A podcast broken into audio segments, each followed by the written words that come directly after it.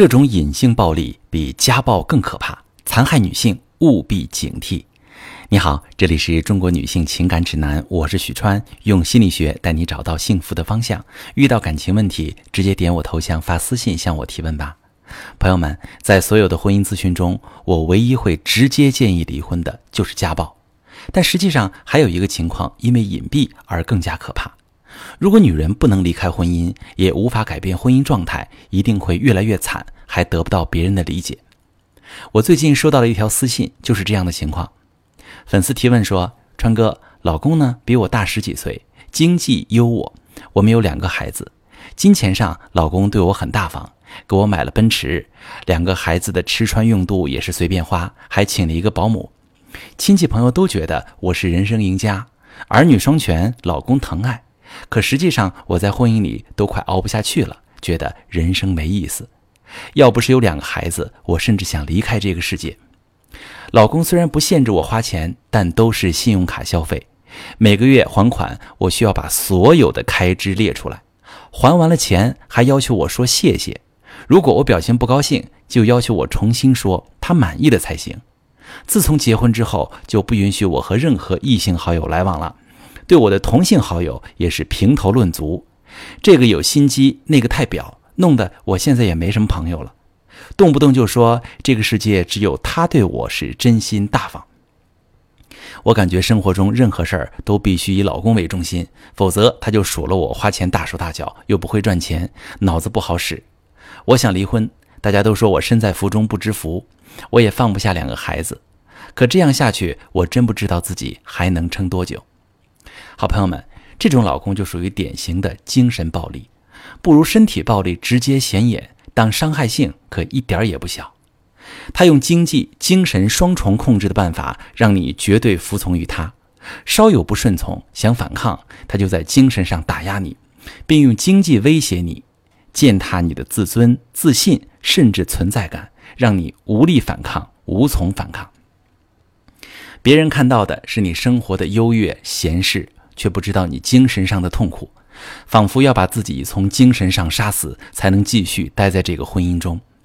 没人理解你，这加剧了你的痛苦，也让你失去支持，无力反抗。困在这样的婚姻里，觉得自己随时可能枯萎。我非常理解你的感受和痛苦，但是我想告诉你，这一切不是真的。你必须明白以下这两点：第一点，充满控制欲的爱不是真爱。你老公在经济上控制你，满足你的一切消费需求，但你没有财产控制权，需要的每一分钱都得从他那里拿，还得按他的方式说谢谢，哄他开心。在精神上控制你，限制并操控你的社交关系，同时又 PUA 你说你没脑子，不会赚钱，标榜自己是最爱你、对你最大方的人。他有一个非常可怕的逻辑，他给了你物质、金钱和照顾，你就成了他的附属物。他要对你绝对控制，这不是爱，这是满满的控制欲。要让他满意，你就得完全失去自我。没有了我，没有了你自己，你当然觉得生活没意义，抑郁就跟死了差不多。但是，亲爱的，这一切都不是事实。他没有那么爱你，你也没有那么差劲。你必须反抗，否则你会被一直折磨，直到失去一切反抗能力，甚至是生命。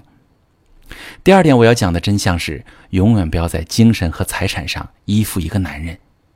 你在精神上被他控制，很大程度上源自于经济的不独立。当你需要每个月按他的要求说谢谢支取生活费时，你们就处在了一个不平等的关系上。而实际上，不管从法律意义还是人格上，你们本应该都是平等的。不管你工作还是在家带孩子，双方婚后的收入都是共同财产，你是有支配权的。你拥有选择朋友、独立社交的权利。老公一开始对你提不合理的要求时，你没有反抗，他就越来越变本加厉，而且这个过程当中不断的贬低、打击你，把你带入他的逻辑，试图让你在精神上也依附于他。这样的男人一旦精神控制失败，在经济消费上也会限制你、升级控制。解决之道就是。在财产和精神上拥有和他抗衡的实力，然后再慢慢影响他，教会他以尊重的方式对待你。我讲一个案例的处理思路，供大家参考。那这位学员呢，也是全职太太，因为不愿意被老公精神控制，对方甚至已经不给她生活费了。那我们团队呢，对她的帮助从以下几点入手。第一点，老公比她大五岁，家庭观念重，特别疼爱一双儿女。学员对家庭照顾无可挑剔，和公婆关系也很好。男人没有离婚动机，只是控制欲比较强。学员个性软弱，多年关系失衡。老公用经济制裁试图继续控制学员听话。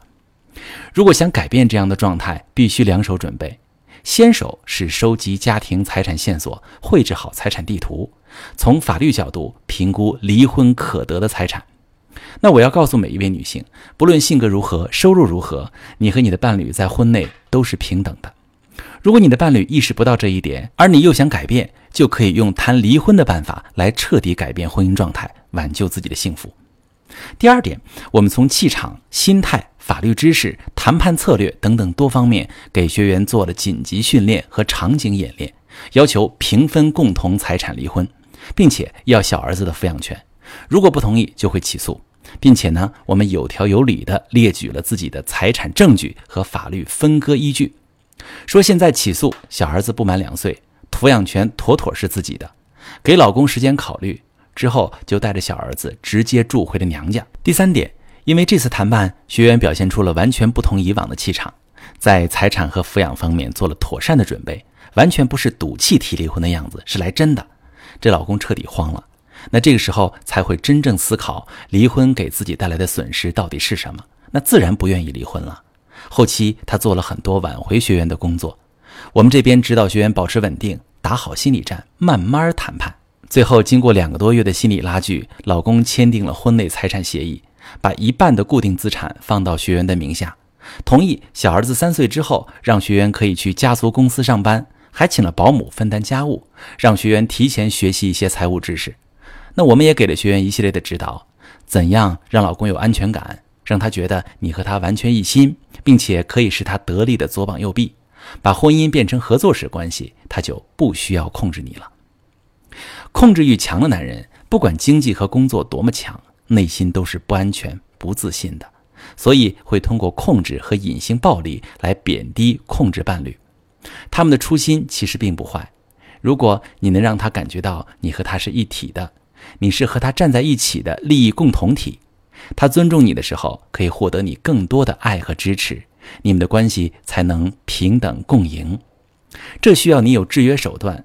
也有强大的心理能量影响他。